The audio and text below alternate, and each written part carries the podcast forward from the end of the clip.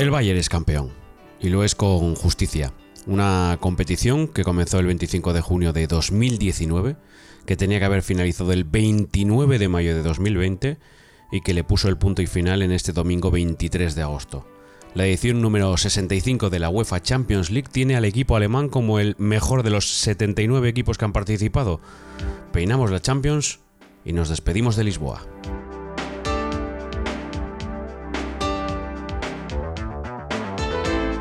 Da luz ha coronado al Bayern, al equipo que completó una temporada espectacular con unas estadísticas arrolladoras y que ha demostrado esa superioridad. La final fue abierta, emocionante y puede que sí colmar las expectativas creadas. La verdad es que el formato prometía más de lo que dio en términos generales. Es verdad que los cuartos sí que dejaron buenos partidos. La remontada del Paris Saint-Germain, la victoria de un gran Leipzig ante un decepcionante Atlético de Madrid, la sorpresa tremenda de la eliminación del City ante el Olympique de Lyon o, la goleada histórica del Bayern al Barça. No es que todavía sufra el Barça las consecuencias, es que todavía el seísmo no se ha detenido en la entidad azulgrana y tiene pinta de que va para largo. Pero las semifinales no tuvieron color y la final nos dejó quizás tanta hambre que no era fácil colmar esa sensación de falta de saciedad. Sorpresas hubo, pero en Dalud ganó el que llegó con el cartel de máximo favorito y dando bastantes razones para ello. Lo vieron unas 350 personas en el estadio vacío y que esperemos que no repita la experiencia de Lisboa, ni, ni en formato ni tampoco sin público.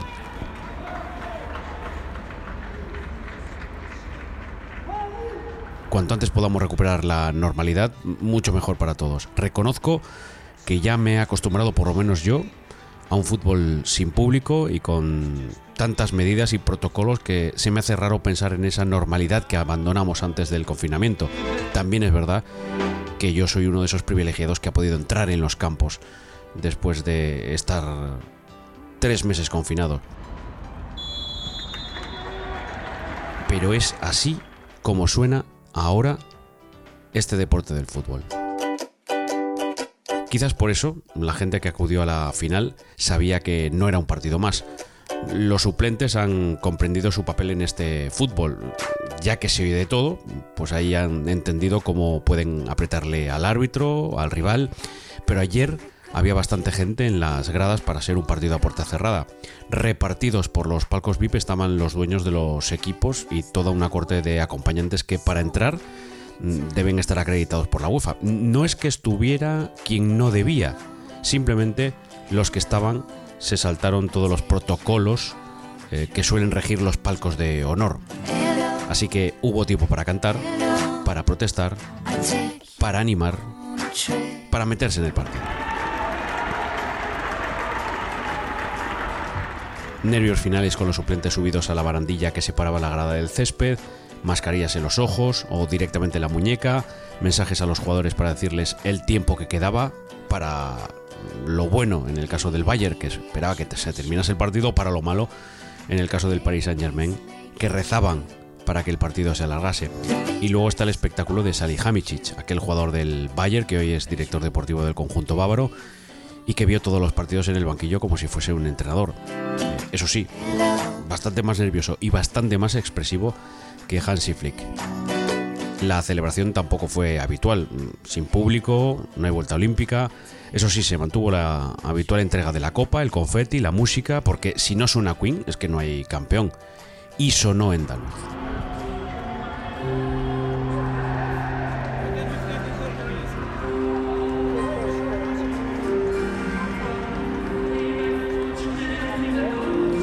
Thomas Müller era uno de los más desatados. Lewandowski terminó en el césped dando las gracias por la victoria. Fue un festejo por todo lo alto, porque no se entiende de otra manera, y que contrastó con la frialdad alemana mostrada cuando el equipo ganó en semifinales, se metió en la final, porque aquello parecía lo más normal. Eso sí, menos para Rummenigge, que lo celebró de la misma manera en el palco, tanto en las semifinales como en la final ante el Paris Saint-Germain.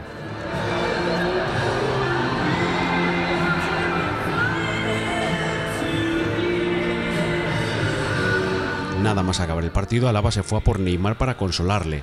Odriozola hizo lo propio con Keylor Navas, aunque para ellos mm, habría poco consuelo o ninguno, sobre todo para el brasileño, que se fue sin marcar pero dejando el pozo de grandísimo futbolista. Vamos, lo que se espera de él, pero sin premio. Lo dijo Ander Herrera nada más terminar el partido, si no aprovechas las oportunidades, y las tuvieron, es muy difícil ganar un partido, y en este caso una final ante un rival como el Bayern. La verdad es que es una delicia escuchar a un futbolista como él, destripar el partido cuando ha terminado hace apenas 10 minutos. No sé si va a ser un gran entrenador, qué pinta tiene, o un gran comentarista, eso lo ganaríamos nosotros, o cualquier otra cosa que se le pueda ocurrir, pero es un tipo al que da gusto entrevistar por su facilidad para expresar sus ideas, insisto, a los 5 a los 10 minutos de terminar un partido. Por cierto, que la final se ha jugado en Andaluz, que es el estadio del Benfica, y que hace años tuvo el honor de entrar en el libro Guinness de los récords por ser el equipo con más socios del mundo, más de 200.000. Es el equipo de Portugal, sigue creciendo y este año se ha quedado con las ganas de disfrutar de la liga porque el Porto de Casillas se la quitó con una remontada histórica. Están muy cerquita los estadios del Benfica y del Sporting.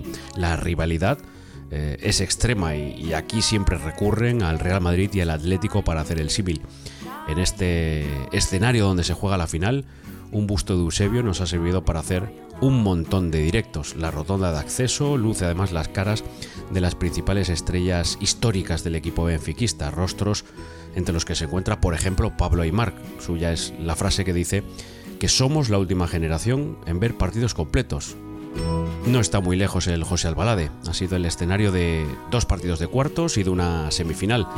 Las obras de sus accesos complican un poco su llegada, aunque se mantiene un túnel en forma de soportal bajo una de las gradas donde los grafitis de los ultras del Sporting siguen dejando huella en sus entrañas. Sigue manteniendo además un foso muy característico que se utiliza para realizar las entrevistas después de cada partido. Y a pesar de que las lonas enormes de la UEFA impedían ver gran parte del graderío, son ya muy característicos los asientos de colores que hacen reflejar esa imagen de los azulejos y que son un elemento indispensable en Lisboa y en buena parte de Portugal. Por cierto, los dos están construidos para la Eurocopa de 2004 y los dos se levantaron junto a los estadios antiguos de Benfica y Sporting Club de Portugal.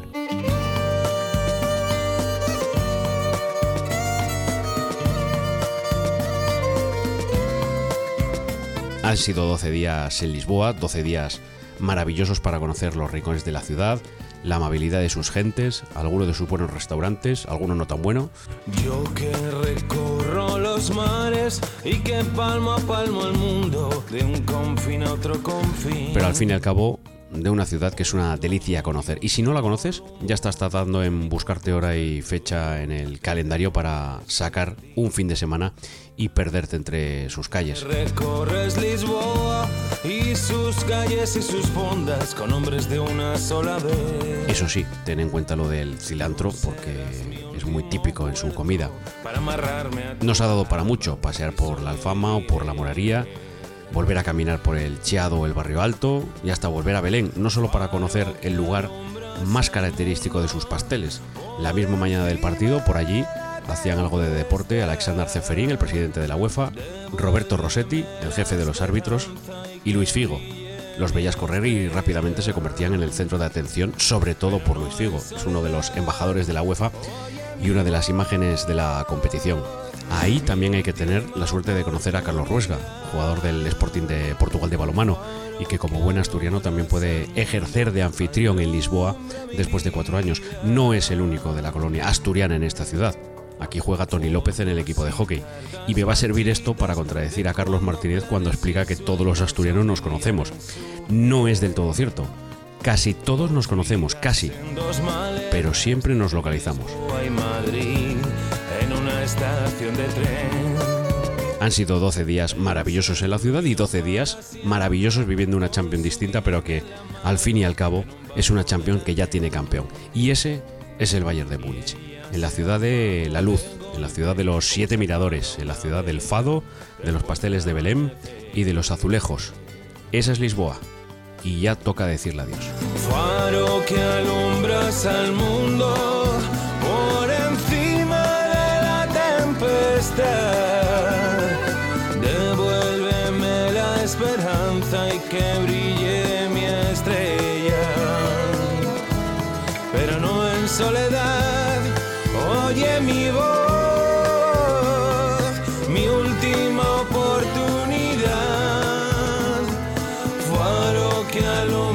sun